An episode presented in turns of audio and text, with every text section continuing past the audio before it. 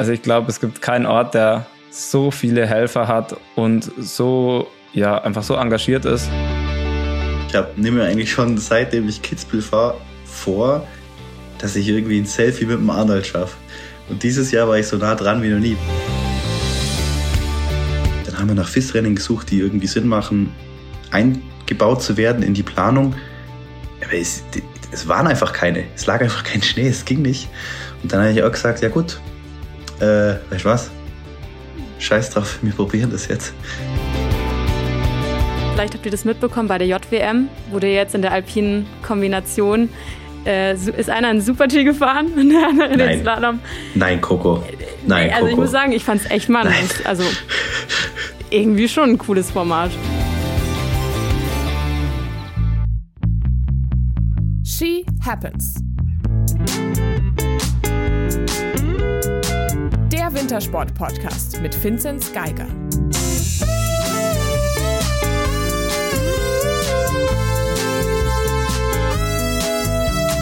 Es ist wieder einmal ein Montagnachmittag, an dem wir aufzeichnen.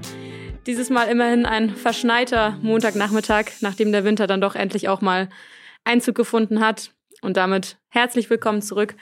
Schön, dass ihr wieder dabei seid. Mein Name ist Corona Horn und damit auch einen schönen Nachmittag in die Runde. Ich sehe so langsam müde Gesichter. Hallo Moritz Hallo. und hi Finzi. Hello.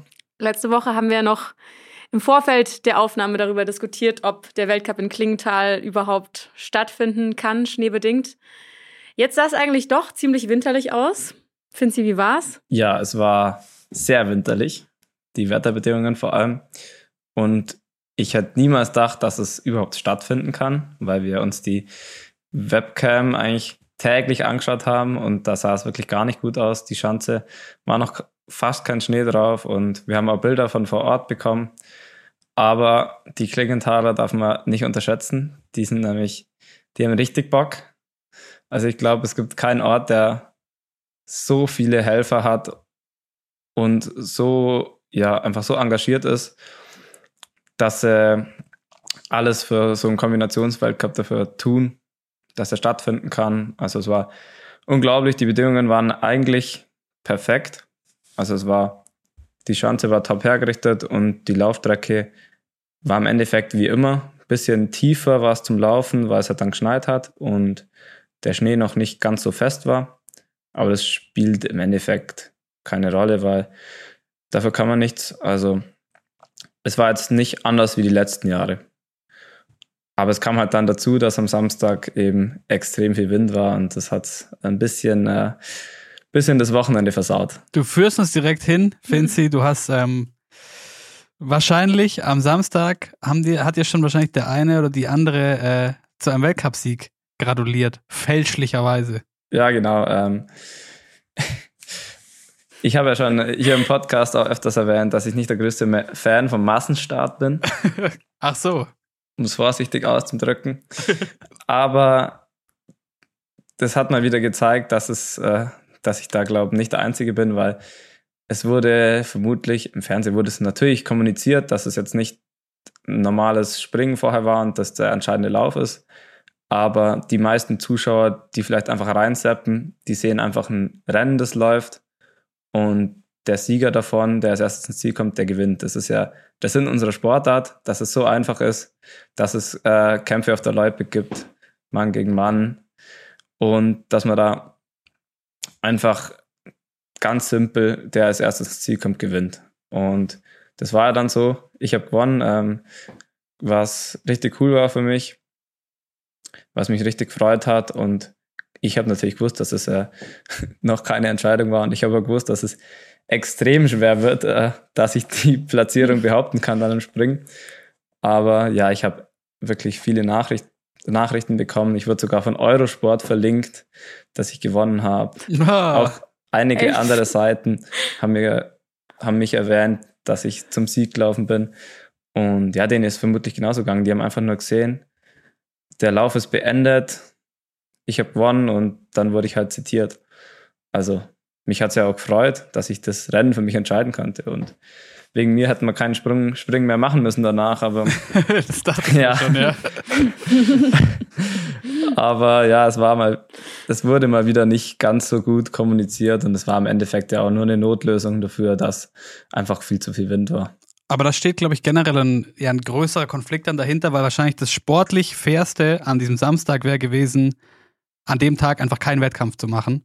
Und dem gegenüber steht, das hat auch gerade euer Sportdirektor Horst Hüttel äh, im Sportschau-Interview nochmal betont, ähm, es ist verdammt wichtig, dass jeder Wettkampf, der stattfinden kann, auch, auch stattfindet. Kann man da überhaupt eine, eine Balance finden, dass sowohl ihr keine Wettkampflöcher habt, aber trotzdem auch noch möglichst faire Wettkämpfe? Ja, die Balance, die gibt's nicht. Also es war halt für uns Sportler wäre es natürlich, oder ja, es wäre fairer gewesen, wenn kein Wettkampf gewesen wäre. Aber man muss dann auch wieder die andere Partei sehen, die ganzen Helfer und Klingenthal, die da alles dafür geben, dass der Wettkampf stattfinden kann. Und das kostet dann so viel Geld, wenn da ein Wettkampf komplett ausfällt. Deswegen war das schon die richtige Lösung, klar. Es war eine Notlösung, aber ja, im Endeffekt äh, war das schon die richtige Entscheidung, das so zu machen. Zum Nachhinein waren wir halt alle ein bisschen äh, sauer, weil wir, wir am, am Freitag war die Schanze eigentlich schon fertig und da wären super Bedingungen gewesen. Da hätten wir einfach, wie unser normales Prozedere an so einem Weltcup-Wochenende halt ist, dass wir am Freitag ähm, offizielles Training haben und ein ähm, ja, Provisional Competition Round, dass wir einfach einen Sprung in, ja, in der Hinterhand haben falls genau solche Bedingungen sind wie am Samstag, dass man den dann nehmen kann und eben den Wettkampf normal durchführen kann. Aber es wurde nicht gemacht, weil natürlich nicht gedacht wurde, oder es, es wurde gedacht im Vorfeld, dass man vielleicht den Freitag noch zur Präparation braucht. Aber es war dann eigentlich schon am ähm, Freitag in der Früh klar, dass die Schanze fertig ist. Deswegen hat es mich ein bisschen genervt oder uns alle genervt, dass wir da nicht mehr gesprungen sind, weil der Wetterbericht halt schon Katastrophe war für Samstag. Dann hat man sich das alles sparen können. Aber ja, jetzt ist es so, wie es ist und es war, es hat natürlich einigen die Chance verbaut. Da werden wir eh gleich noch drauf kommen, in, auf die Gesamtwertung vom German, von der German Trophy da hat dieser Massenstart natürlich dann gleich einen sehr großen Einfluss gehabt. Aber es gibt ja auch äh, Leute, die sich sehr gefreut haben, vor allem einer, Johannes Lamperter, der mal eben innerhalb von wenigen Stunden gleich zwei Weltcupsiege äh, feiern durfte. Ja, genau. Generell für die, für die Österreicher war es natürlich ein super Wettkampf. Und ich glaube, das Format liegt wahrscheinlich, ja klar, ja, Magnus Rieber liegt jedes Format, aber ähm, ich glaube, Johannes Lampard, da liegt der Massenstart auch sehr, weil er halt ein sehr guter Läufer ist, aber dann oft nicht dafür belohnt wird für seine Laufleistung, weil er dann am Ende nicht, er hat einfach nicht so das super Finish. Deswegen wird er dann oft nicht belohnt für das, was er eigentlich auf der Loipe zeigt. Und wenn man dann andersrum das angeht und er dann fast keine Sekunden verliert im Laufen und dann seine Topsprünge macht, dann ist er natürlich da ein richtig heißer Kandidat. Wir haben ja jetzt schon oft über dieses Format Massenstart gesprochen und dass wir, glaube alle jetzt nicht wirklich Fans davon sind. Ich glaube, das ist auch ähm, klar geworden. Aber wir haben zum Massenstart auch eine Hörerfrage bekommen, und zwar von Florian. Und Finzi, die möchte ich jetzt gern gleich an dich weitergeben. Er hat nämlich gesagt, wie wäre es denn, wenn man einen Intervallstart macht, anstatt einen Massenstart vorm Springen? Also, wenn man weiß, das Springen findet nicht zuerst statt, sondern erst nach dem Lauf. Also ein Einzelstart einfach. Genau. Ja, das ist natürlich möglich und das haben wir uns alle schon gedacht, aber es geht ja dann schon auch darum, äh, das sollte ja auch ansehnlich sein und ich glaube, der Einzelstart im Langlauf ist jetzt im Fernsehen auch gar nicht beliebt und selbst im Biathlon der Einzelstart, Biathlon ist so beliebt, da ist es im Endeffekt egal, ob es jetzt ein Einzelstart ist, schauen sich trotzdem alle an. Aber vom Spannungsfaktor ist natürlich was ganz anderes wie jetzt ein Massenstart oder eine Staffel. Und wenn wir jetzt dann auch noch einen Einzelstart beim Laufen machen, dann nehmen wir uns da den Spannungsfaktor ja auch noch dazu. Es wäre wahrscheinlich von der sportlichen, also ja, von von der sportlichen Wertigkeit wäre es deutlich äh, besser wie jetzt ein Massenstart, weil dann doch äh, der Laufen, das Laufen schon auch einen größeren Einfluss aufs Ergebnis nimmt. Aber wie gesagt, ich glaube, da vor wir einen Einzelstart machen, das könnte man gerne mal probieren, irgendwie so ein Prolog, ähm, kann man es auch nennen, vorher zu machen. Aber im Endeffekt äh, bin ich da doch dann der Fan von dem, dass sich das, äh, dass sich unser Wettkampf auf der Loipe dann entscheidet. Weil ihr jetzt Bagger schon meint, Vinci, du bist kein Fan und auch wir sind keine so großen Fans vom Massenstart, um vielleicht auch das nochmal ähm, zu erläutern, vielleicht für alle, die nicht äh, immer hier dabei sind. Das Problem mit dem Massenstart ist ja, dass die äh, in der Regel die Abstände im Ziel so gering sind, dass es auf der Schanze eigentlich schwierig ist, ähm, äh, auf gleichem Niveau zu bleiben, quasi, weil du andersrum also es ist sehr unwahrscheinlich, dass alle so eng zusammen springen oder viel unwahrscheinlicher, als dass bei einem Massenstart alle und innerhalb von sehr wenigen Sekunden gleichzeitig im Ziel ankommen. Das ist das Kernproblem, finden Sie, oder? Ja, genau. Und es gibt vielleicht Orte, an denen das funktionieren kann. Zum Beispiel bei uns in Oberstdorf auf der Loipe oder auf einer sehr schweren Strecke und dann zusätzlich noch vielleicht auf einer kleineren Schanze würde das funktionieren. Wir haben so mal einen Massenstart in Lillehammer auf der schweren Runde gemacht und dann auf der, auf der 90er, da hat sich das Feld dann schon auseinanderzogen und dann ähm, war dann das Laufen schon äh, ja, ein größerer Einflussfaktor, aber da müssen dann, muss dann schon alles zusammenpassen. Und im Endeffekt geht es dann doch darum, dass wenn dann der Entscheidungswettkampf kommt, das Springen, dass es auch sehr spannend wird. Aber wenn dann ein sehr, sehr guter Läufer, der sich vielleicht auf der Schanze nicht ganz so gut dann präsentiert, wenn dann die ganzen guten Springer schon gesprungen sind und es kommt dann eben einer, der eher ein guter Läufer ist, dann sieht es natürlich nicht so gut aus. Und im Endeffekt wollen wir ja das Produkt nordische Kombination gut verkaufen. Und wenn dann die letzten Springer nicht so gut mehr springen, oder wenn dann am Schluss die schlechteren Springer kommen, dann macht das für mich natürlich auch nicht so viel Sinn. Ich sag, bringt den Hurricane Sprint zurück. ja, genau. Ja, man hat schon einiges ausprobiert, aber ich glaube, äh, das habe ich schon, auch schon oft gesagt und wir sollten uns auf unsere Stärken konzentrieren und das ist einfach äh, das Gundersen ähm, und wegen mir, also ich bin eigentlich auch ein Fan davon vom Teamsprint, der jetzt diese Saison auch fast gar nicht mehr gemacht wird. Wenn man es im Biathlon anschaut, da sieht man auch, das sind viele Staffeln, dann ist mal ein Mix-Team, ein Single-Mix. Da sind einfach viele verschiedene Sachen, ohne jetzt ähm, irgendwelche ganz neuen Formate ins Leben zu rufen. Wenn wir jetzt noch kurz beim Rennen am Samstag bleiben, und ich muss sagen, ich fand es echt richtig, richtig schade beim Anschauen. Ich dachte mir, boah, geil, Jakob Lange macht den Antritt am Ende der dritten Runde und ich habe mich echt für ihn gefreut, reißt die Lücke zum restlichen Feld. Finzi, du konntest ja noch mitgehen.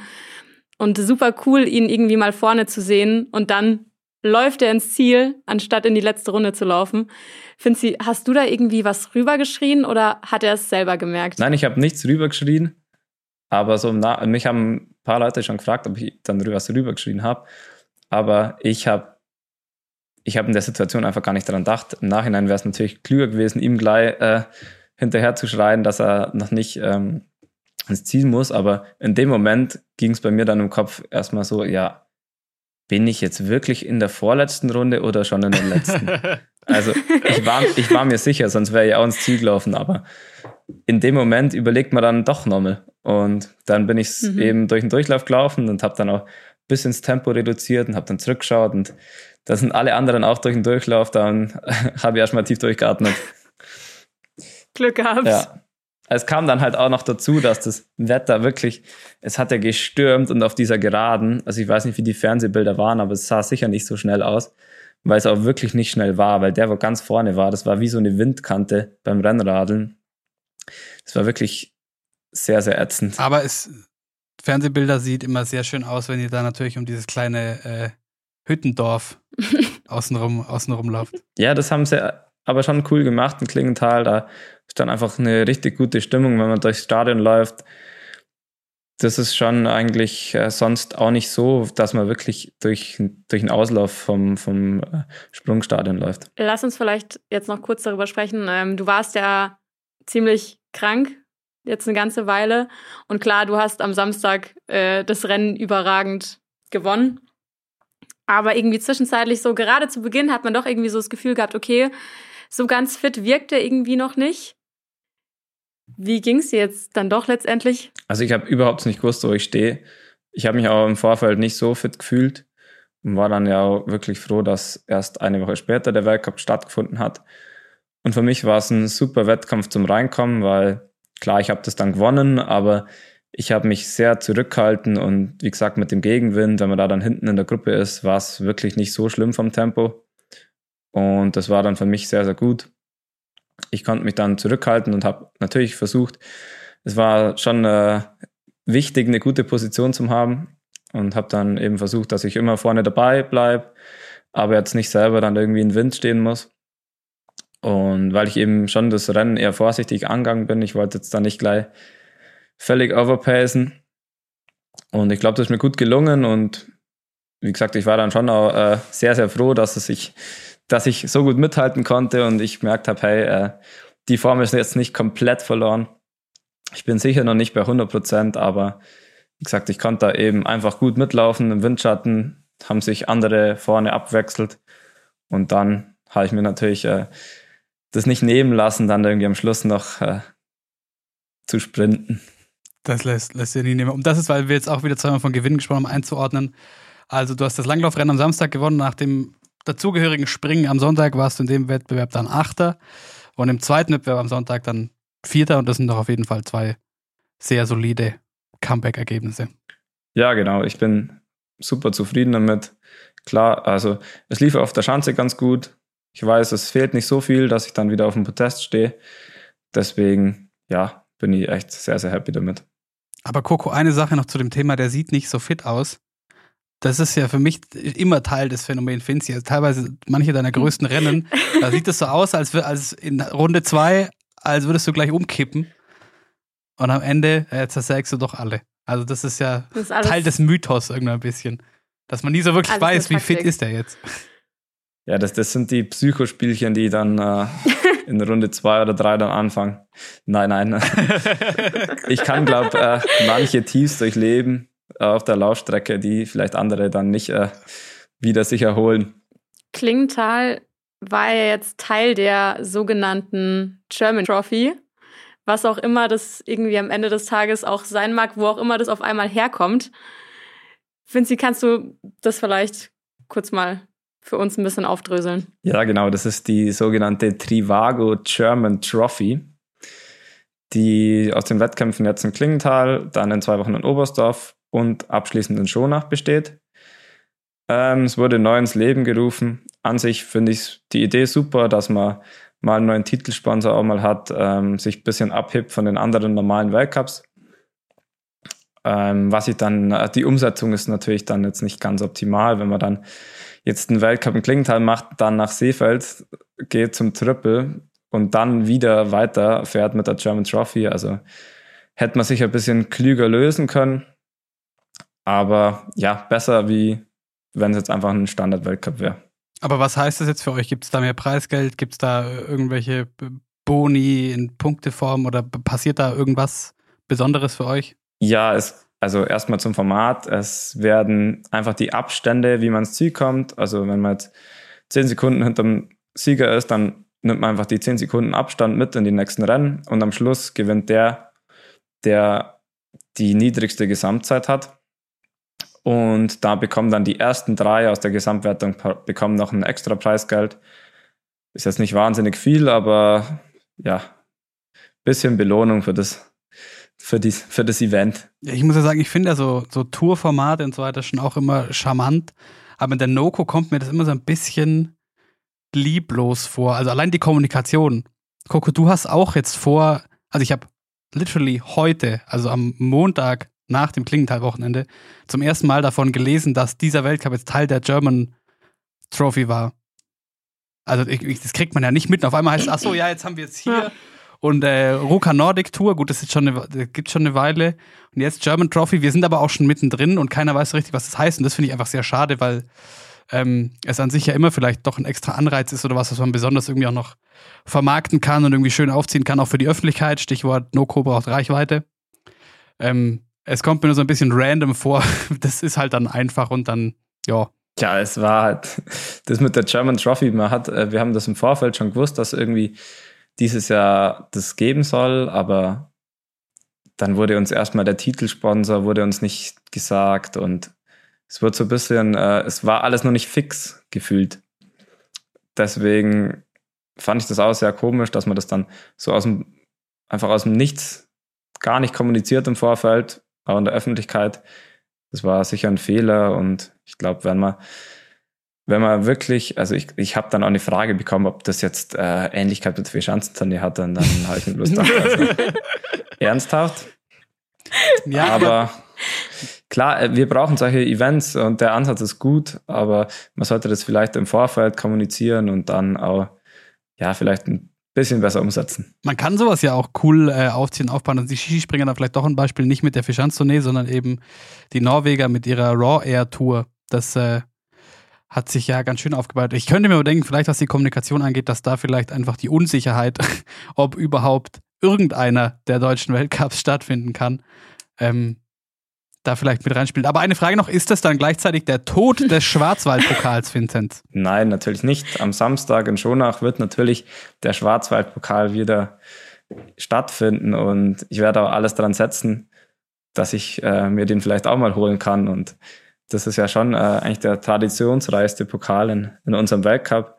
Und das will natürlich nicht, dass der irgendwann mal abgeschafft wird. Ich glaube, das ist schon was Besonderes und ja, ähm, Schonach ist immer speziell, aber ich denke Anfang Februar sicher super, auch, vielleicht auch, oder ja, sicher, vielleicht nicht, aber ich glaube dieses Jahr auch super Bedingungen und wenn man schon mal dort war, dann weiß man, was da für eine super Stimmung ist. Also ich freue mich schon drauf. Sehr gut. Also Einhorn und Schwarzwaldpokal, die nächsten Ziele. Ja, und Oberstdorf dazwischen noch. Und Oberst ja auch noch. Und Also- nur, noch, nur noch Highlights diese Saison. Ja. Der Wahnsinn. Stimmt, für dich geht's jetzt eigentlich nur noch mit Highlights bis zum Schluss Ja. durch. Genau, und, und dann wird uns immer vorgeworfen, dass es so wenig Highlights gibt in unserer Saison. Also das Oberstdorf ist natürlich für dich ein Riesen-Highlight. Gibt es vielleicht auch Leute, die sehen das nicht so. Nee, das kann nicht sein. Am schönsten Ort der Welt, Weltcup zu haben, das ist immer ein Highlight. Aber Finzi, ich hoffe, du bringst nächste Woche wieder ein Einhorn mit. Ja, Dieses Mal vielleicht das ganz große. Ach so, ja, das ganz, ganz große, ja. Das ist natürlich ähm, das Ziel, aber ja, ich habe im Seefeld wirklich auch eine sehr gute Bilanz. Ist mir letztens aufgefallen, wo ich mir da mal die Ergebnisse angeschaut habe von den letzten Jahren. Aber ja, ich war jetzt krank und hoffe, dass ich einfach, einfach die Form, was ich jetzt am Wochenende gezeigt habe, noch ein bisschen verbessern kann und dann, ich gebe immer alles und dann hoffe ich natürlich, dass wieder das mindestens ein Einhorn rausspringt am Wochenende. Dann drücken wir auf jeden Fall die Daumen und würde ich sagen, lasst uns doch zu unserem heutigen Gast kommen. Moritz hat es ja in der Folge letzte Woche schon ein bisschen angekündigt. Wir wollen uns heute ausgegebenen Anlass mal wieder den Alpinen widmen und wir wissen, ihr liebt ihn alle, wir lieben ihn auch. Die Rede ist von Ski Happens Legende Sebastian Holzmann. Ich glaube, so kann ich ihn wirklich betiteln mittlerweile. Ich weiß nicht, ob man irgendwas an diesem Projekt schon nach drei Jahren als äh, legendär äh, betiteln kann. Aber warum nicht? Also wenn, wenn Warum jemand, nicht? dann Sebi Holzmann. Mehr Tradition wie die German Trophy. Und wir konnten nach Kitzbühel und vor Schladming noch mit ihm sprechen. Und ähm, ja, viel Spaß in unserem Gespräch mit Sebastian Holzmann.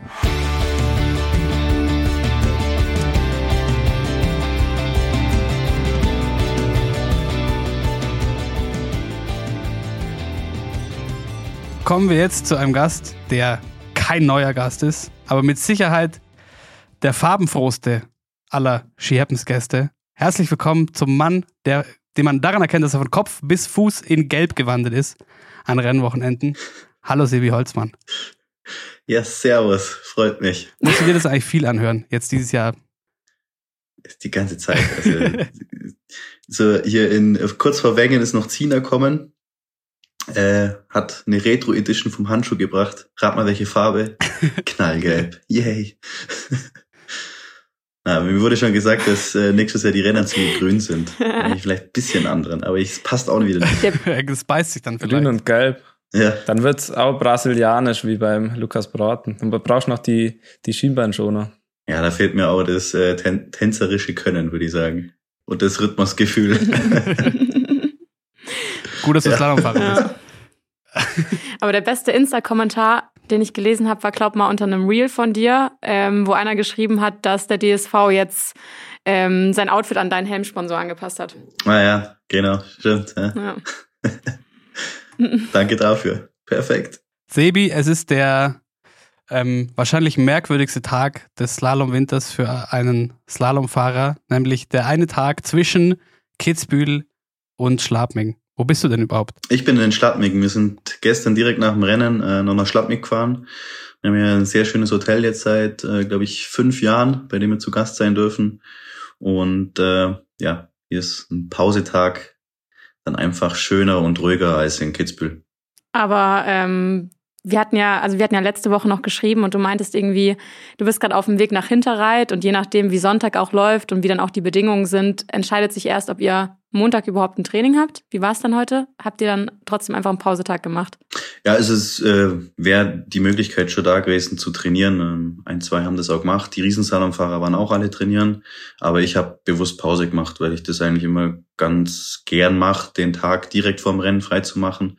Und ja, wenn man, wenn man jetzt aus einem guten Rennen rauskommt, hat man ein gutes Gefühl. Und die Bedingungen sollen eigentlich relativ gleich sein, hieß es. Und ja, morgen ist eh, morgen ist ein sehr, sehr langer Tag bei einem Night Race. Erst äh, mittags, vormittags noch das Einfahren. Das findet dann auf der Reiteralm statt. Und da ist auch eingewassert, also auch wieder ähnlich wie am Rennhang. Ähm, so wie es am Rennhang dann schlussendlich wirklich ist, kriegst du es sowieso nicht simuliert. Und dann wäre halt ein Training irgendwo auf einer Piste, das so ähnlich ist, dann das Einfahren, das so ähnlich ist und dann ist im Rennen doch wieder ein bisschen anders. Und somit schließe ich das dann auch ein bisschen aus, dass ich dann einfach nur das Einfahren habe, mir ein gutes Gefühl hole und dann noch zum Rennhang gehe. Vom Termin her äh, dachten wir uns, ist ja vielleicht auch Schladming immer vielleicht so ein bisschen so ein, ein Wendepunkt. Der, das Ende des, äh, durch dich geflügelte Wort, des stressigen Januars ähm, hin zu einem möglichen Highlight, das es dieses Jahr noch äh, gibt in naher Zukunft mit der Weltmeisterschaft. Mhm. Äh, ist, ist es so, dass, dass man da vielleicht auch ein bisschen von der, vom Fokus her umswitcht, okay, jetzt irgendwie Ende stressiger Slalom Januar, jetzt nochmal neue Ziele, neues Highlight oder läuft die Saison einfach durch? Nee, es ist schon so, dass dann einfach ein kleines Break ist nach, nach Schladming. Also entweder du machst dann noch ein oder zwei Tage Training und dann deine drei Tage Pause oder so wie wir jetzt einfach nach Schladming nach Hause. Und dann haben wir fünf Tage frei, bevor wir dann nach Lech weiterreisen und in Lech die Vorbereitung für Chamonix noch machen, das dann ähm, Anfang Februar schon ist und das ist dann das letzte Weltcuprennen vom Slalom äh, vor der WM. Und ja, da kannst du in den fünf Tagen kannst du schon mal gut abschalten und runterfahren und finde ich, musst auch machen, weil ja, wirklich seit, seit 1., 2. Januar vor Garmisch einfach komplett unter Strom gestanden bist. Und wenn ich so zurückdenke, ist für mich Garmisch gefühlt eine Woche her, vor einer Woche passiert und seit dem einen Rennen nach dem anderen, zwischendrin war ich noch krank und dann kommt immer alles zusammen einfach. Hast du dich jetzt eigentlich ganz auskuriert? Oder hängst noch ein bisschen drin? Ja, nee, ich würde sagen, jetzt seit zwei Tagen komplett alles weg. Es war noch ein bisschen die Nase immer zu, ähm, aber und ein bisschen habe ich so gemerkt, weil dass einfach meine Pumpe noch nicht richtig durchzogen hat, würde ich mal sagen, dass ich so fünf, sechs Läufe am Stück gut durchgestanden bin, aber mittler, mittlerweile jetzt, also die, die, die Kitzbühel-Vorbereitung konnte ich easy zwei Tage, fünf, sechs Fahrten machen in einer Renndistanzlänge und habe das ja, fast schon easy wieder weggesteckt, muss ich sagen. Wie ist denn bei dir, Finzi? Bei mir ist eigentlich jetzt wirklich alles wieder weg. Aber ich habe es mir gedacht, weil es war schon sehr hartnäckig bei mir. Und ich habe wirklich ja komplett Ruhe gemacht. Aber du hast dich ja durchgekämpft durch die Weltcups. Ich habe es mir richtig gegeben, ja. Ähm, habe viel diskutiert mit dem Arzt am Anfang in Garmisch, ähm, ob ich das überhaupt mache. Hab dann bis zur Besichtigung gewartet, ähm, um die Entscheidung zu treffen, wollte dann aber unbedingt fahren. Im Nachhinein war es scheiße, muss man ganz klar so sagen, war keine gute Idee. Wäre sich aber eh fast noch ausgegangen und dann habe ich es eben so ein bisschen verschleppt über Adelboden. Wobei ich glaube, das, was wir hatten, da die, die Grippe, die war schon ein bisschen hartnäckiger als, als sonst. So. Und äh, ja, das hat er dann einfach zehn Tage gebraucht. Zehn, zwölf Tage gebraucht, bis ich wieder voll auf der Höhe jetzt war. Also du sprichst es selber an, sonst hätte ich nachgehakt für unsere ZuhörerInnen. Also auch du hattest die Grippe, was mich noch interessieren würde, diese Situation Garmisch, wenn wir noch einmal ganz kurz diesen Sprung machen. Ja. Äh, was, was sagt dir der Doc dann in so einem Moment? Also, weil es ja trotzdem in der Vorstellung, gerade für jemanden, der nicht Leistungssportler vielleicht so ein bisschen absurd ist, du hast Grippe und trotzdem steht noch zur Debatte bis so kurz vorher, du nimmst jetzt hier an einem Leistungssport-Event auf allerhöchstem Niveau teil. Ja, also ähm, ich war beim gleichen Arzt wie der, wie der Finzi, beim Dr. Florian Porzek in Fischen.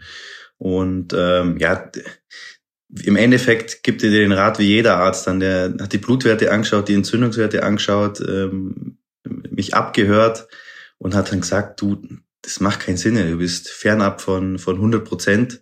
Und es ist eventuell dann auch, also im Ausdauersport wäre es natürlich deutlich, deutlich gefährlicher, ein Rennen dann zu machen. Ähm, ja, es ist einfach, einfach schlecht. Herz, Lunge, braucht man nicht drüber schwätzen. Aber am Ende vom Tag ist es dann doch einfach deine Entscheidung und die musst du halt bewusst wählen. Und der Doc kann dir da nur Hinweise geben, Physio und Trainer genauso.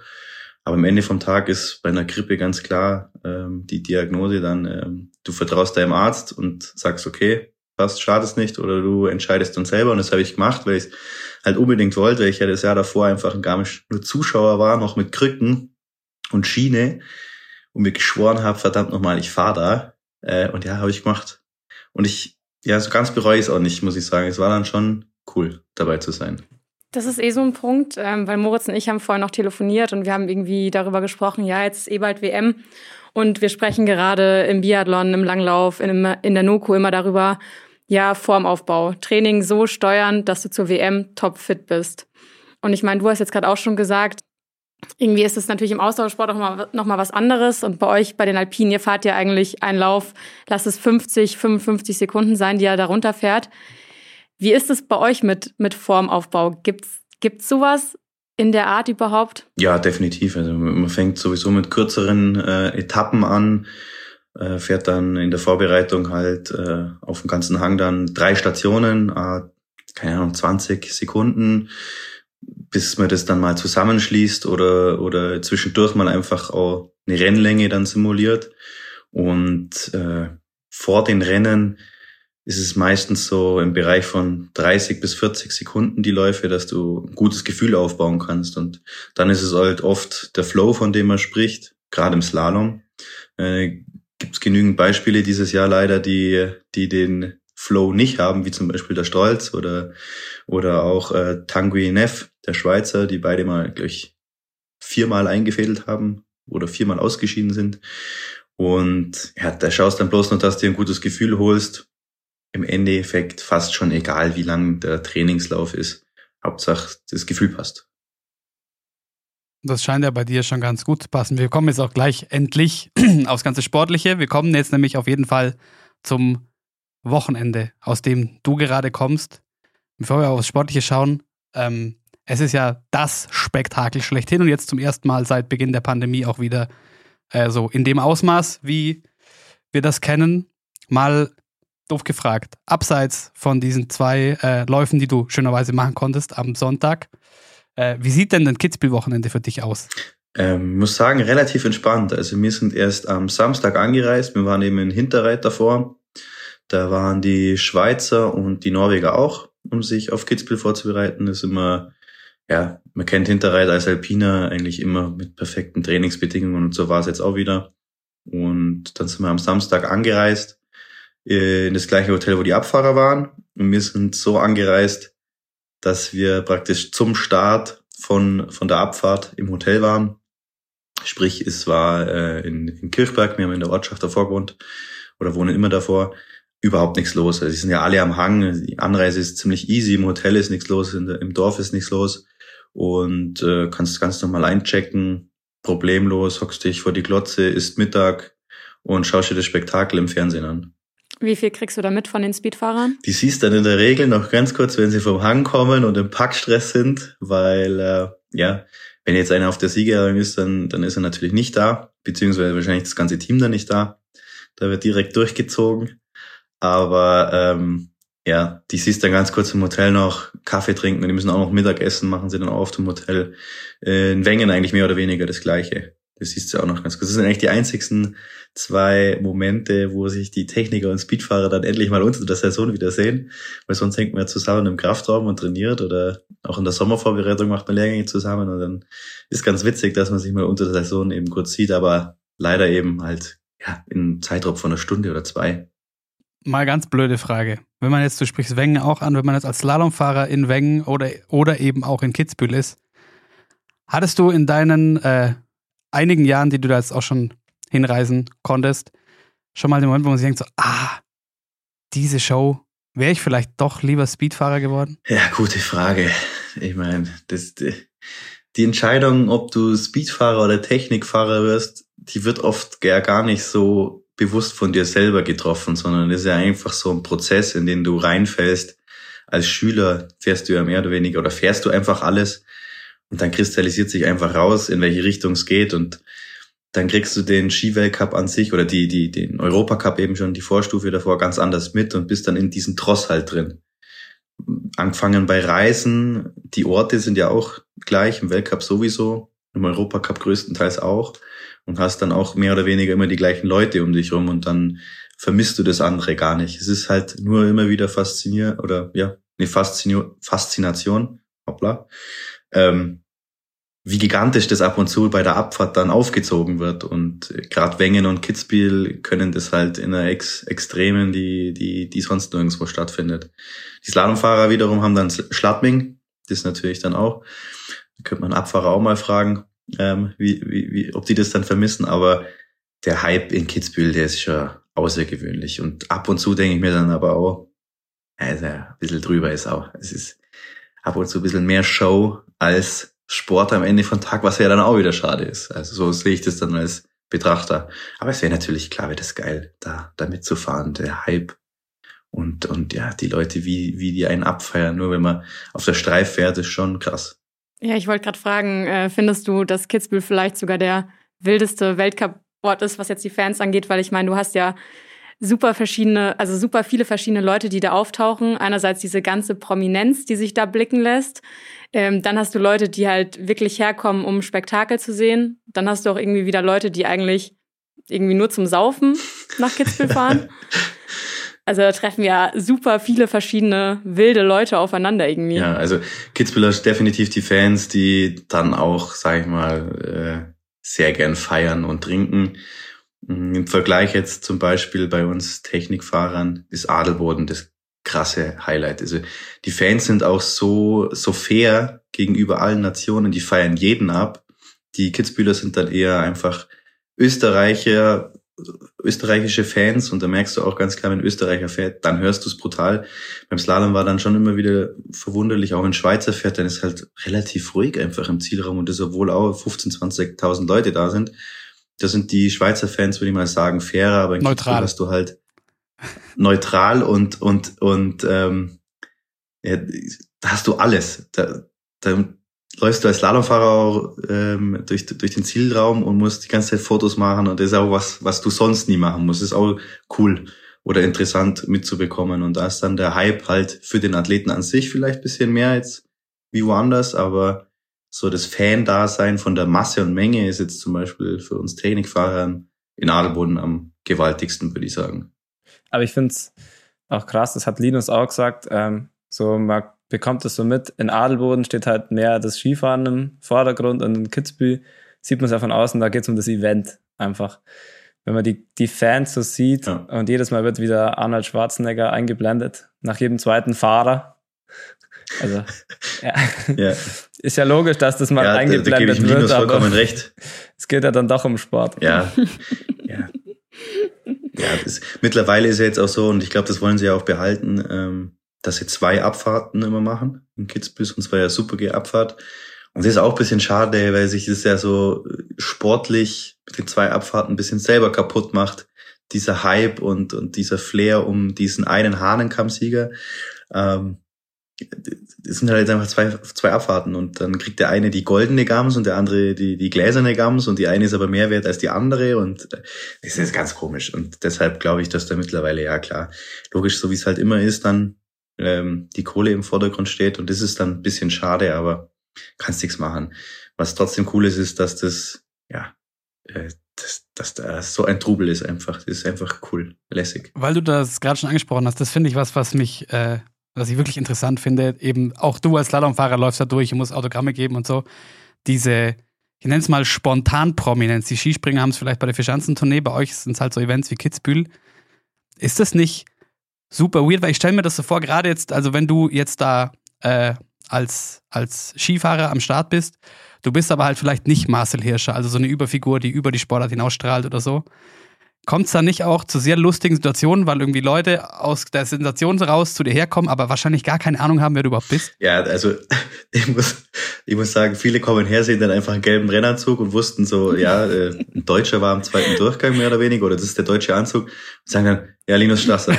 weißt du, das, äh, weißt du, ah, Linus Strasser, lass ein Foto, Linus, können wir ein Foto machen? Ich sage, ja, ich bin nicht der Linus. Und äh, da merkst du dann schon so, dass die sich wahrscheinlich dann einfach nicht so gut auskennen und dann einfach nur sehen, okay, das ist ein Rennläufer, es rentiert sich jetzt mit dem ein Foto zu machen oder von dem Autogramm zu holen, so mehr oder weniger. Der war da dabei und ist ja auch cool und ist ja auch witzig. Es stehen ja äh, witzige Situationen, aber äh, im Endeffekt merkst du dann einfach, dass du selber als Sportler, als du selbst dann vielleicht nicht ganz so äh, den, den, den Wert oder die, die Position hast, sage ich mal, im, im Fahrerfeld an sich, weil die machen das da einfach mit jedem. Was auch wiederum schön ist, aber ähm, ja, keine Ahnung. Wenn man jetzt da im, im Verhältnis sieht, der Arnold ist zum Beispiel, wo ich nach dem zweiten Durchgang ähm, vom Ziel weggegangen bin, ist der zwei Meter an mir durchgelaufen.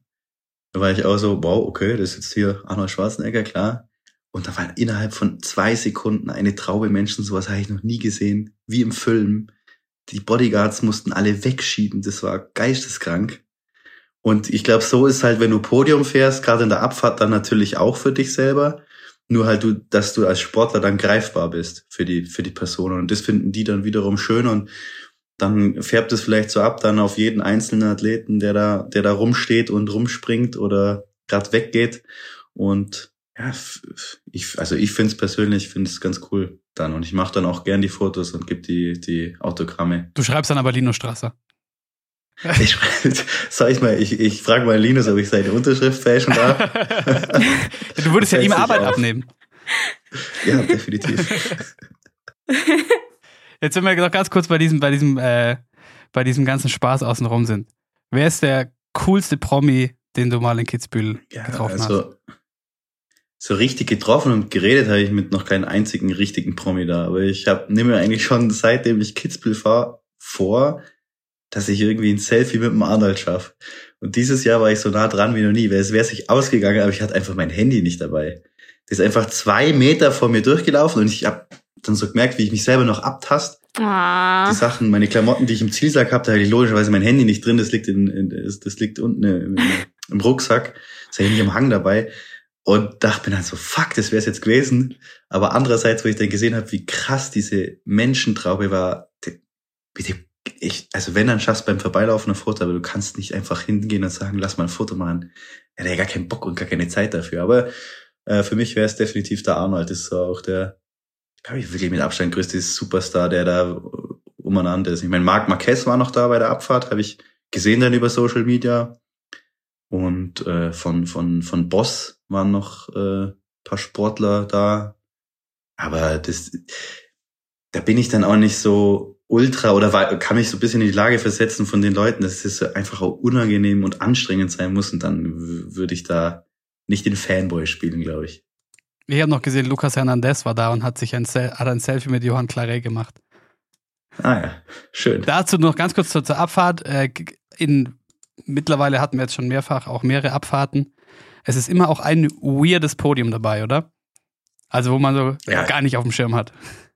Ja, es ist krass, weil durch das, dass der Hype in Kitzbühel so enorm ist, riskiert ja jeder so viel. Im Endeffekt entstehen ja dadurch auch dann immer diese schweren Stürze, was das Event so, ähm, ja, besonders will ich jetzt nicht sagen, aber so, so aufhypt. Einfach, weil es die schwerste Abfahrt ist, die krasseste, die schlimmsten Verletzungen gibt und und und. Und dieses Jahr war es in einem extrem guten Zustand, die Streif, und dann können halt auch junge Leute da vorne reinbrechen, wenn jeder das Maximum riskiert, passiert entweder ein Fehler, bist langsam oder du stürzt sogar.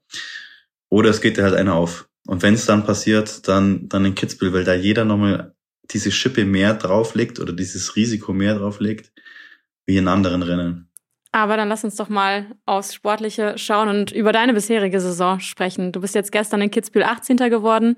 In Wengen bist du auch schon 18. geworden. Ähm, in Madonna, äh, nee, in Garmisch und in Adelboden bist du ja leider, hast es leider nicht im zweiten Lauf geschafft. Dafür bist du in Madonna ähm, 20. geworden und in Val d'Isère 24. Mhm. Wie happy bist du mit deiner bisherigen Comeback-Saison? Ja, sehr. Also muss ich immer wieder sagen, das hätte ich selber so nicht erwartet, ne? weil ich habe ja Skimarke auch noch gewechselt, mit der sehr wenig Erfahrung sammeln können. In der Vorbereitung ließ jetzt auch eher durchwachsen, weil mit dem Knie immer wieder Probleme da waren. Ich konnte nicht so viel Umfänge fahren, ich konnte nicht so viel Skitage machen. War froh, dass ich dann mal zwei Skitage, drei Skitage am, am Stück geschafft habe. Schaff immer noch nicht mehr aktuell als drei Skitage am Stück übrigens. Da muss ich einfach Pause machen. Das ist einfach zu viel fürs Knie. Das ist dann ein eine andere Herangehensweise gewesen diese Saison, aber bisher geht das Konzept eigentlich super auf. Ich konnte mich von Fahrt zu Fahrt steigern, von Training zu Training steigern. Und äh, was richtig cool war, war halt der Saisonsauftakt mit, ähm, weil ich sehe, dass ich da überhaupt das erste Mal Punkte gemacht habe. So oft bin ich da aber auch noch gar nicht gestartet, weil es auch einmal abgesagt worden ist und dann Corona war. Deswegen war ich jetzt da noch nicht so oft am Start. Aber das gibt dann gleich mal Selbstvertrauen.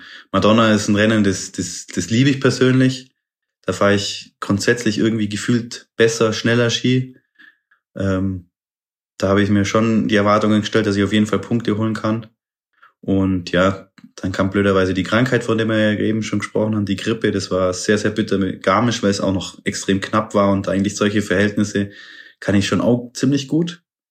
Das konnte ich dann aber erst wieder jetzt in Wengen zeigen, wo wir die Buckelpiste hatten. Und ja, Kitzbühel war jetzt wieder die, die, die komplett andere Extreme mit super, super eisiger, harter Piste. Der Hang ist einfach schwierig, er ist komisch. Ähm, konnte aber da auch schon in, in den letzten drei, vier Jahren mich zweimal, dreimal qualifizieren. Und dem habe ich gewusst, ich habe das schon drauf und so wie es gerade läuft, das ist cool. Einfach cool, muss ich sagen. Hattest du das irgendwie erwartet oder damit rechnen können, dass du so wieder reinkommst? Nee, also ich habe aber auch gemerkt, dass das so von den von Trainerteam und Sportdirektor etc. auch gar nicht so der Druck da war, jetzt unbedingt das wieder so zu zeigen, wie es vor zwei Jahren schon war. Und äh, konnte dann eigentlich nur überraschen und ich habe mich, mich selber auch überrascht. Das muss ich auch ganz klar wieder sagen. Die Erwartungen habe ich nicht gehabt und fand es einfach cool, dass es so läuft. Aber jetzt mittlerweile, wenn ich so ein bisschen drin bin und auch meine Trainingsleistung sehe und dann an die Rennleistungen, ähm, steigen natürlich die Erwartungen an mich selber auch und von außen sicher auch. Aber ich, ich gehe immer noch genauso befreit jetzt an Start wie Anfang der Saison, weil es einfach, es ist einfach meine Comeback-Saison und alles, was passiert, ist cooler, cooler Bonus und das, das nehme ich gern mit. Aber wenn es jetzt eh so gut läuft und ich sehe dann immer, jetzt hast du so und so auf den zweiten Durchgang geschafft, wieder gepunktet, wieso verändert sich die Startnummer dann doch nicht mal? Ja, sehr gute Frage, die ich sehr gern beantworte, weil jeder Journalist das fragt oder jeder, der sieht, dass ich mal Weltcup-Punkte gemacht habe, sagt so, cool, dann geht's mit der Nummer nach vorne. So, derzeitige Situation im Slalom-Weltcup nach der WCSL World Cup Starting List. Der 30. Um 30. zu sein, benötigst du aktuell 90 Weltcup-Punkte. Das heißt, wenn du einmal Zweiter wirst, bekommst du 80 Weltcup-Punkte, schaffst es trotzdem nicht in die Top 30 mit diesem Ergebnis. Ich habe mich jetzt mit 24, 20, 18, 18, ich habe irgendwas mit, keine Ahnung, schlag mich tot, 45, 46 Weltcup-Punkte. Und mir fehlen halt einfach noch 50 Weltcup-Punkte bis zu den Top 30. Ich bin aktuell 34 äh, oder 35. in der WCSL. Und mir fehlen diese 40, 50 Weltcup-Punkte. Das heißt, es wäre jetzt auch mal richtig wichtig und gut, unter die Top 10 zu fahren, weil da sind die Big Points, so wie man dann so schön sagt. Und er muss auch darauf hoffen, dass der 30. und 29. und 28. keine Punkte macht, damit das nicht weiter nach oben geht. Das ist ja so ein Katz-und-Maus-Spiel und abgerechnet wird dann immer am Ende von der Saison, weil erst zum letzten Weltcuprennen dann die Weltcup-Punkte vom Vorjahr verfallen. Und da ich ja verletzt war, habe ich vom Vorjahr keine Weltcup-Punkte. Deswegen ist meine Situation einfach ein Tick schwieriger diese Saison, aber da lasse ich mich nicht unterkriegen. Man sagt ja so schön, mühsam ernährt sich das Eichhörnchen. Und jeder Weltcup-Punkt ist einfach wichtig und abgerechnet wird am Ende der Saison fertig aus. Aber schon auch, also gerade wenn man jetzt aus einer Situation kommt wie du, ist natürlich speziell, aus der Vorsaison bringst du nichts mit. Ähm, dann über, über neun Slaloms, die es halt gibt in so einem Winter, äh, schon knackig.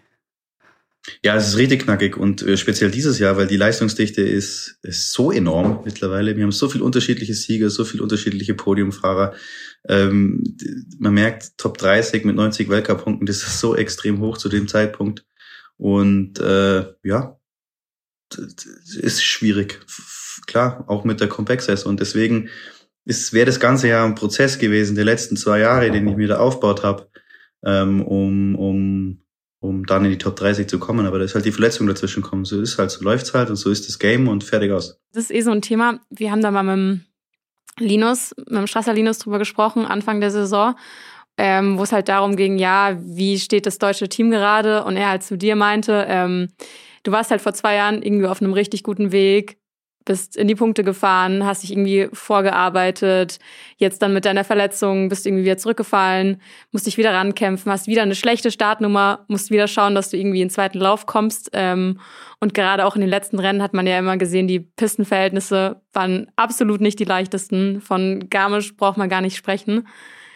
Aber ähm, wie, also wie geht's dir damit? Wie, wie gehst du da an die ganze Sache ja. ran? Im Grunde nicht anders wie die letzten Saisonen einfach, einfach machen, weil, weil so funktioniert halt das System. Das, das ist einfach so, dass das schwierig ist, in die Top 30 der Welt zu kommen in einem Ski Alpin, ist halt einfach so. Und das Niveau beim Slalom ist einfach so enorm gestiegen, weil Slalom einfach eine Disziplin ist, die mehr oder weniger, also nicht mehr oder weniger, die jeder Skifahrer, mit der jeder Skifahrer anfängt. Deswegen ist die Leistungsdichte da so hoch, weil da halt dann brutal viele hängen bleiben.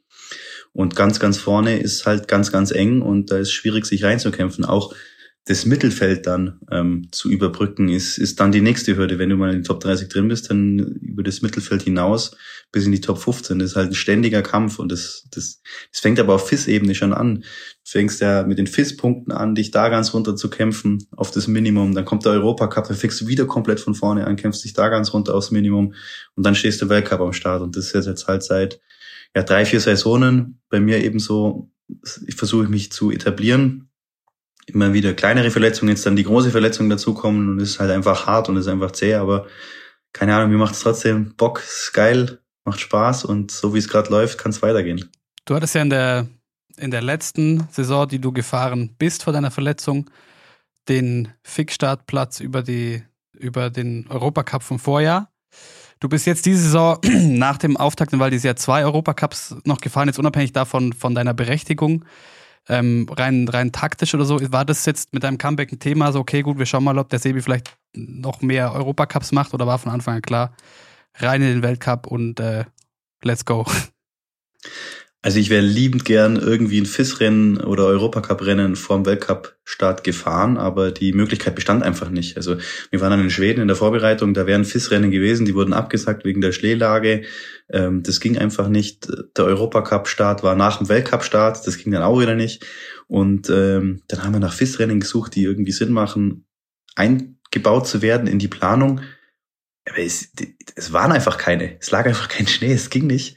Und dann habe ich auch gesagt, ja gut, äh, weißt du was? Scheiß drauf, wir probieren das jetzt. wir starten jetzt mit dem ersten Rennen im Weltcup äh, nach keine nach den ich weiß gar nicht mehr wie viele Tage es jetzt waren nach der Verletzung aber über 600 probieren wir's ja über 600 ich probiere das jetzt einfach und dass dann eben so läuft war eine, eine, eine mega Überraschung aber ähm, ja ich durch also es gibt ja dann so eine Regel dass ich die die die meinen Startplatz von vor zwei Jahren äh, behalten durfte. Das heißt, Deutschland hat jetzt keinen Startplatz verloren, beziehungsweise ich hatte meinen eigenen Startplatz, deswegen war da auch gar keine Diskussion, ob ich starten darf. Und jetzt habe ich ja mittlerweile wieder genügend, also selber Weltcup-Punkte gemacht, um auch meinen Startplatz weiterhin selber zu haben. Von dem her, ähm, ja. Europacup werde ich, wenn es sich ausgeht, trotzdem mitnehmen, einfach damit ich in dem Rennflow bleib, wenn es denn Sinn macht. Weil, äh, ja, wie gesagt, es sind nur neun Slalom-Weltcups, wenn du Spezialist bist auch bei Slalom. Und das ist schon arg wenig einfach. Weil wir es gerade von der, äh, wie so oft, von der Leistungsdichte speziell im Slalom hatten und auch der Internationalität, Finzi, hast du nochmal aufgebracht. Ist das nicht auch ein Argument, was den ähm, Internationalisierungsplänen des äh, FIS-Präsidenten Elias irgendwie krass im Weg steht, dass dieses System so stark in sich geschlossen ist und für komplett neue Nationen, also man sieht es ja schon, weiß ich, Neuseeländer oder teilweise die Südamerikaner, die haben ja keine Chance, da irgendwie nachhaltig reinzurutschen. dass es vielleicht einfach gar nicht möglich ist für neue Nationen, ohne den, den Hintergrund und die Kultur und die Historie und Erfahrung Verbände da überhaupt reinzukommen. War das jetzt an Finzi oder mich?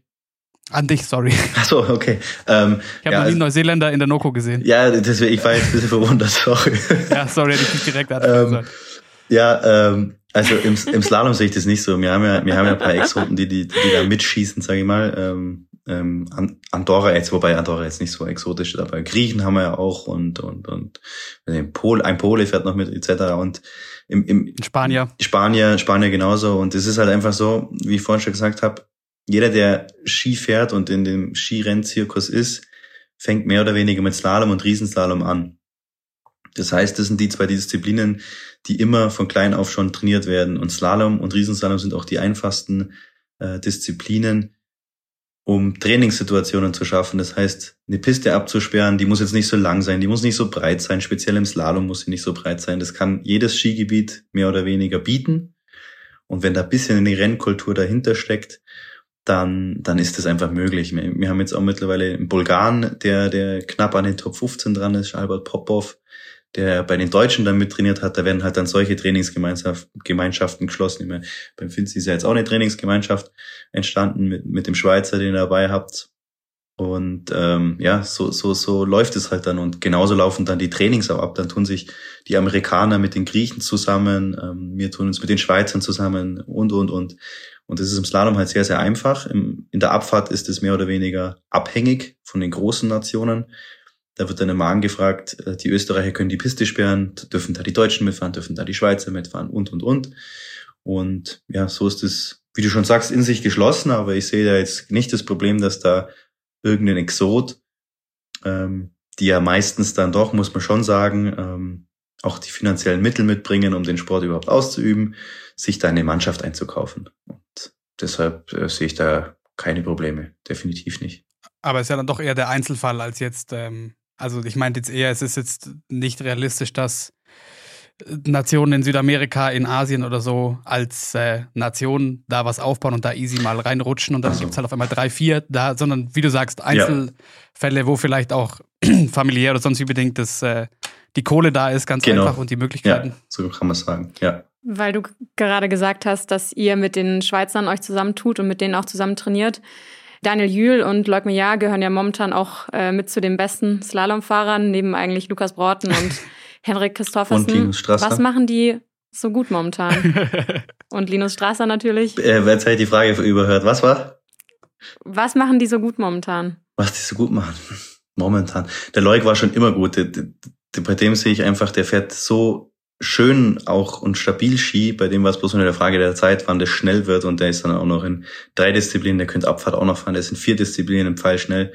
Mm, Lukas ist, äh, ja, mehr oder weniger kann man schon auch sagen, wieder, wieder einfach ein Übertalent, das daran wächst. Und der Daniel Juhl ist jetzt nicht so, dass der jetzt erst diese Saison gut geworden ist. Der hat ja schon ein paar Weltcupsiege auf, ähm, auf, auf dem Konto.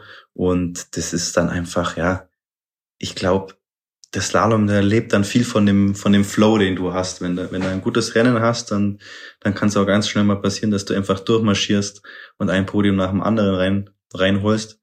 Aber so viel, so viel anders machen die nicht. Vom Trainingspensum nicht, von, von der komplizierten Kurssetzung her nicht, von den Trainingsbedingungen nicht. Es ist halt einfach, ja, Slalom sind es dann ja oft die, die verfluchten Hundertstel, auf die es dann drauf ankommt. Aber Leukmeer ist ein super Stichwort. What is it? Also mit, mit Leukmeer. Aber wie du sagst, der fährt so unfassbar schön Ski und ja, mittlerweile auch echt schnell. Aber trotzdem gefühlt jedes Mal, wenn man ihm zuguckt, dann halt doch im zweiten Durchgang irgendwie ein Fehler zu viel oder doch noch ausgeschieden. Und es ist zum Verzweifeln schier, weil das ist so eine Freude, dem zuzuschauen, aber am Ende äh, reicht's halt doch nie ganz. Ja, das siehst du mal wieder, wie verdammt schwierig das einfach ist, da als Führender oder, oder Zweitplatzierter das dann auch wieder runterzubringen. Das ist beim Feller dann auch wieder gesehen. Der hat bestimmt seit Ewigkeiten nicht mehr eingefädelt. Der ist so konstant geworden und dann zack passiert's, weil der Druck einfach da ist und die, die Bedingungen doch einfach schwieriger sind, wenn du als 30. startest. Und er spielt halt so viel zusammen. Plus der Leuk fährt auch noch ein extremes Trainingspensum, weil er halt einfach drei Disziplinen macht aktuell. Und da, wenn du wirklich nicht überall 100% gut drauf bist oder in dem, in dem besagten Flow dann drin steckst, dann bist halt an dem Tag ja dann doch wieder nicht so gut in der Disziplin. Dann konzentrierst du dich mehr wieder da drauf, dann leidet die andere Disziplin wieder drunter. Und so, bei ihm ist das, glaube ich, so eine, so eine ultra schwere Balance, dann das zu finden, in jeder Disziplin so verdammt schnell zu sein. Aber ich finde es faszinierend, dass der einfach in drei Disziplinen diese Saison schon ein Podium gemacht hat. Äh, zudem halt einfach noch Speed und Slalom, was ja einfach umso äh, seltener vorkommt mittlerweile.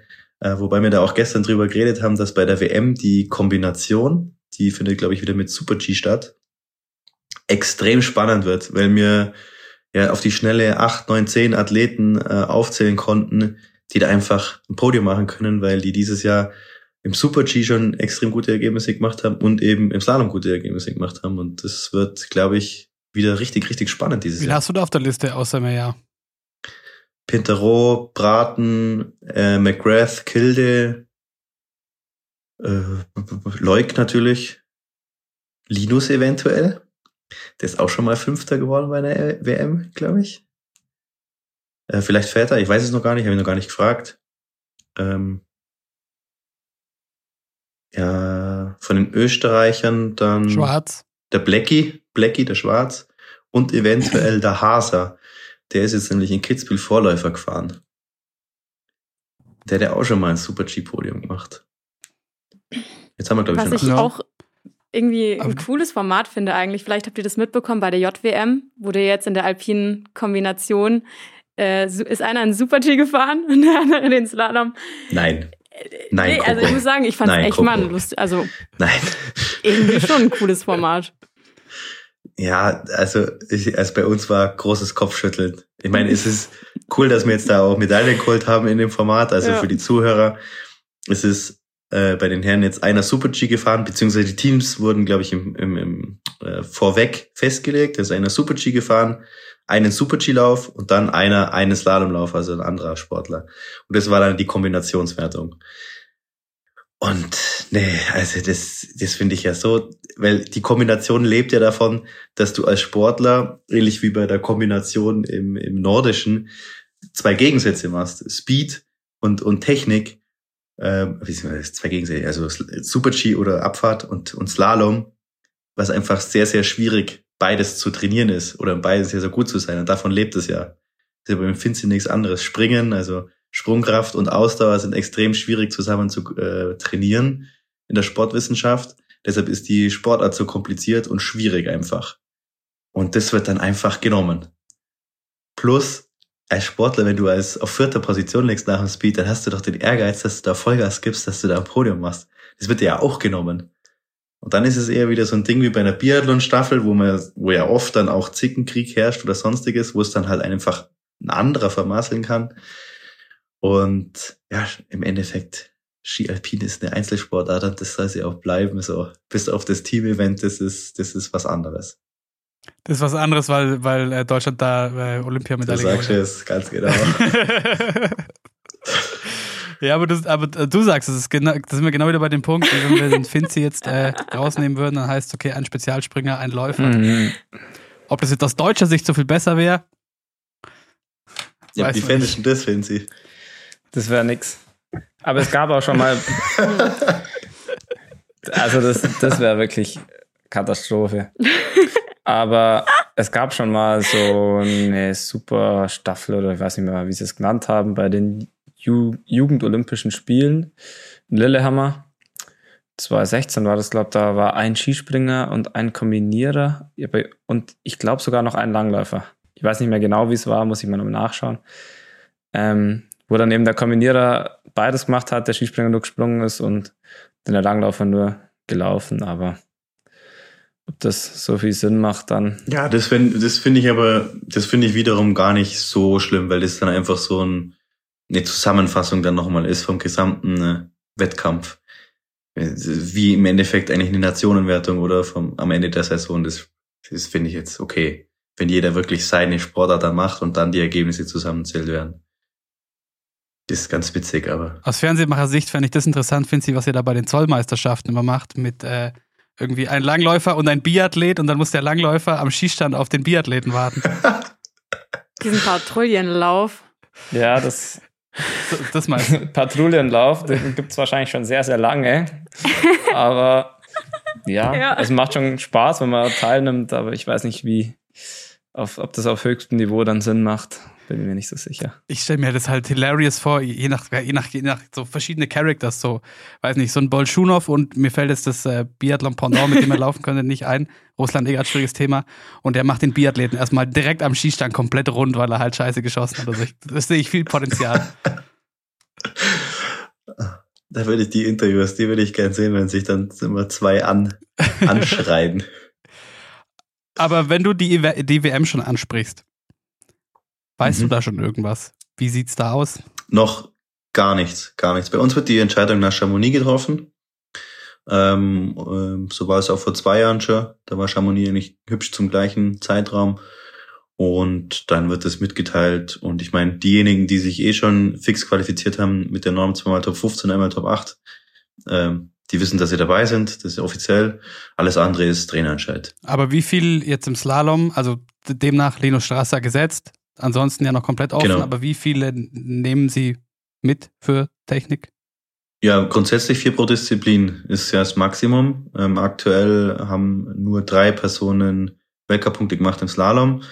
Der Linus, der Toni, der übrigens leider sich verletzt hat. Ähm, ganz liebe Grüße an der Stelle, falls er es hört und gute Besserung weiterhin. Extrem bitter fürs ganze Team. Ähm, auch Knorpelschaden, das ist in Wengen passiert. Sehr, sehr, sehr unglücklich. Ähm, und ich bin der Letzte, der Weltcup-Punkte gemacht hat. Ähm, deswegen stehen wahrscheinlich aktuell der Linus fix und ich mit einem Fragezeichen da. Ähm, Im Riesenslalom ist es aber so ähnlich, da ist der Alex komplett fix und dann sind zwei weitere, äh, drei weitere Athleten mit Weltcup-Punkten. Luiz, Grammel und Graz. Habe ich ihn vergessen? Nee, und eben Luiz, Grammel und Graz sind auch mit einem Fragezeichen, weil da auch niemand die offizielle Norm, die offizielle interne Norm geschafft hat bisher. Ja, aber die werden dich doch mit Sicherheit mitnehmen. Also ich meine, du bist, du hast gerade gesagt, du bist nach dem Linus und ein Tremmel, Anton, äh, eigentlich der Einzige, der in die Punkte gefahren ist und das jetzt auch schon viermal. Also geistet das irgendwie in deinem Kopf rum, dass du vielleicht nicht mit zur WM mitgenommen wirst? Nicht, oder? Also ich sag mir selber, dass ich die offizielle Norm noch nicht geschafft habe und ich würde sie auch sehr, sehr gern schaffen, einfach damit da ähm, diverse Fragen dann einfach auch ausfallen, falls ich denn da mit darf. Aber klar, falls ich es jetzt dann nicht schaffe, hoffe ich schon, dass die, dass die Trainer da ein Auge zudrücken, weil ich ja auch zweimal jetzt knapp dran war mit dem 18. Platz. Und ja, meine Ausgangslage halt einfach mit Startnummer 35 schwieriger ist. Das ist ganz klar, sich außerhalb erstmal zu qualifizieren und dann noch immer den Schritt nach vorne zu machen, was ich auch jedes Mal geschafft habe, mich im zweiten Durchgang zu verbessern. Äh, ja, kann ich bloß hoffen, aber das spukt jetzt noch nicht im Kopf rum. Es sind jetzt zwei Weltcuprennen vor der WM, die will ich gut absolvieren. Und dann kann man darüber reden. Dieser zweite Durchgang, der schwebt über so viele und auch in der Berichterstattung, es, es, es zieht sich, es zieht sich durch irgendwie. Bei Linus Strasser wird das viel besprochen. Ah, legt so gut vor im ersten Durchgang. Im zweiten dann, oh, ganz knapp. Bei Lena Dürr noch krasser, wie oft die sich das anhören muss. Ah ja, Führung oder zweite, dritte nach dem ersten Durchgang und dann, äh, ähm, speziell natürlich äh, seit den, den Olympischen Spielen. Was ist denn jetzt so der äh, größte Unterschied zwischen dem äh, zweiten Durchgang für dich und dem zweiten Durchgang für den Linus zum Beispiel, abgesehen von der Startnummer? Mm. Ja, bei mir gilt es dann einfach, so gut wie möglich und so schnell wie möglich zu fahren, um viele Plätze gut zu machen. Das heißt, wenn ich relativ früh starte, einfach mehr oder weniger all in zu gehen, mit dem Risiko, dass ich wirklich alles zu verlieren habe. Weil wenn ich keine Weltcup-Punkte mache, ist es eigentlich richtig beschissen. Wenn es natürlich aufgeht, ist es wiederum richtig gut. Aber wichtig sind halt am Ende vom Tag die Weltcup-Punkte. Und beim Linus, wenn der jetzt mal einmal patzen sollte, ähm, verschlechtert er sich nicht in der Startnummer. Ähm, klar, für, für, für einen Slalom-Gesamtweltcup wäre es was anderes, wenn man da mitreden tät, dann ist natürlich auch scheiße. Aber dann ist es einfach nicht so schlimm, weil der einen extrem langen Zeitraum Raum durchläuft, bis der aus den Top 30 rausfliegen würde. Ähm, das heißt, ich glaube einfach, wenn du da vorne etabliert bist, höheres Risiko zu gehen, ist ein Stück weit einfacher. Aber du siehst es ja dann auch wieder am Strolz, ähm, wie krass das in die andere Richtung gehen kann. Zack, stehst mit viermal null Punkten da und dann ist der Druck groß und dann machst du selber einen Druck und dann fädelst ein beim nächsten Rennen, ist übel. das ist halt das, die Schwierigkeit am Slalom. Und bei mir ist es dann schon immer der Hintergedanke, ey, es muss ein gutes Ergebnis werden, weil du brauchst die Weltcup-Punkte, aber übertreib's nicht, weil du brauchst die Weltcup-Punkte. so, ja. Schwieriges, schwieriges Mittel. Noch ganz kurz dazu einmal Johannes Strolz, du sprichst ihn an. Äh, ja, ein großes Phänomen gerade der letzten Saison. Hast du Kontakt zu dem? Was, was geht ab bei dem? Ja. Ja, ich habe jetzt mit jedem, in jedem Rennen, nach, nach, nach jedem Rennen kurz mit ihm gesprochen. Ähm, klar merkt man es ihm auch an. Ich meine, ich kenne ihn jetzt schon seit längerem und er hat aber oft bei uns mittrainiert und ich kenne ihn auch privat gut, sind gut befreundet. Das ist schon hart. Da versuchst du einfach nur gut zuzusprechen und, und ihm Mut zu machen, weil man kennt, je, mittlerweile kennt das jeder Slalom-Spezialist, dieses, dieses Loch, wenn es einfach mal nicht läuft. Du hast die Schwünge, die nicht passen, dann bist du nah am Tor und dann hast du eine Einfädler-Serie, dann, dann, dann hast du eine Serie, wo es dich die ganze Zeit spickt oder sonst irgendwas. Einfach nur ähm, bisschen Mut zu sprechen, normal umzugehen, damit der locker bleibt und fertig. Lass uns mal noch kurz zum Abschluss auf Schladming schauen morgen. Ähm, was ist das Besondere? Wenn ihr das Yes. hört heute. heute. Was ist das Besondere an der Planei? Nachtrennen mit den krassesten Scheinwerfern, die es gibt, weil die so hell sind, dass man die Spuren, und das finde ich immer eigentlich mit das Schwierigste, nicht so wirklich sieht. Die Piste, schaut im Fernsehen immer perfekt aus. Jeder spricht immer von einer perfekten Piste. Sie wird aber definitiv unruhig und schlagig. Aber es ist alles so ausgeleuchtet von jedem Winkel, dass kein Schlag irgendwie einen Schatten hat. Und das macht es dann wiederum schwierig, das auch einzuschätzen, wie groß ist jetzt das Loch, wie groß ist die Spur und, und, und. Und ja, das Ambiente von den Zuschauern einfach. Es sind mit Abstand am meisten Leute da. Und das macht es so besonders. Wenn das so gut ist vom Licht, dann äh, ist das ja sicher auch was eigentlich kein Unterschied für die Riesenslalomfahrer, oder? Dieses Jahr, wenn zum ersten Mal da Nachtriesen. Ja. Definitiv kein Unterschied, ne? Die, die werden da die Scheinwerfer schon aufgestellt haben bis ganz oben hin, bis zum WM-Start. Und bin ich gespannt, ja, wie, wie dann der Riesenslalom da ausschaut. Nach Riesenslalom, es wird sicher sehr, sehr geil. Hast du schon Angst vor einer Flitzerin? Wow, ich, ich glaube, dass wir da die Sicherheitsmaßnahmen so hochgeschraubt haben.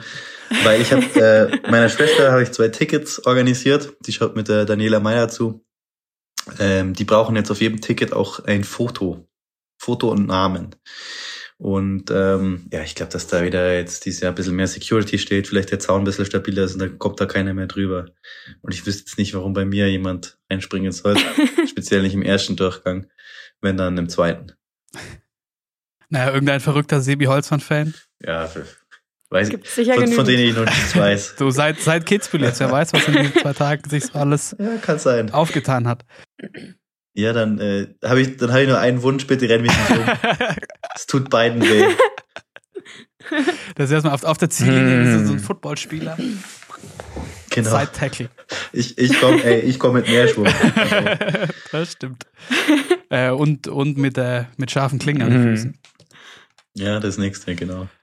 Aber jetzt du als Insider, weil Sch- Schlappen ja eben so ein besonderes Event ist und das viele, viele Menschen anschauen, sowohl vor Ort als auch im, im Fernsehen. Gibt es da noch irgendwelche so, so Sachen, wo du sagst, hey, achtet da mal vielleicht drauf, die man jetzt sonst so vielleicht nicht mitkriegt, rund um dieses Spektakel? Ähm, ja, ich würde äh, euch empfehlen, schaut den BR-Stream, weil das ist immer sehr amüsant mit dem äh, Schmelzer und dem, ähm, sag schon, ähm, Rainer. Schönfelder. mit, dem- mit dem Schöni.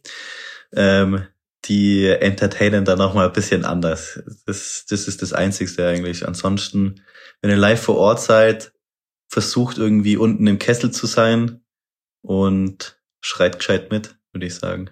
Aber Sebi, dann sagen wir auf jeden Fall Danke für deine Zeit heute. Schön, dass du auch mal wieder da warst. Ich sehe gerade schon, ich kriege hier gerade schon die Meldung von dir, Kopfhörer gleich leer. Hast du das geschrieben oder kam das von Skype? Sorry. nee, das kam von Ach mir. so, nee, das das, wär kam von level. Skype. Gut, dass wir jetzt die Folge beenden Mhm. und auf jeden Fall viel Glück für, für den ja, Nachtslalom. vielen Dank, vielen Dank, dass ich mal wieder da sein äh, konnte. Finzi, dir auch weiterhin viel Glück. Und ja, ihr sagt bis zum nächsten Mal, oder? Danke und dann hau rein morgen und ja, dann voll angreifen. Jawohl, danke. Ein Fest, auch mal wieder äh, über dich sprechen zu können und deine sportlichen Leistungen, anstatt über die Leistung anderer wie in der vergangenen Saison. Sehr schön, dass du da warst. Vielen Dank. an euch da draußen auch vielen Dank fürs Lauschen. Wenn ihr uns was mitzuteilen habt, meldet euch doch gerne per E-Mail an team at shehappens.de oder schaut auf Instagram vorbei bei der Coco at she.happens und äh, bewertet uns gerne da, wo ihr uns anhört. Auch das hilft einem, unserem kleinen Projekt hier auf jeden Fall sehr. Damit merci und bis nächste Woche. Ciao. Servus. Ciao. Kommt noch was, Vinci? No.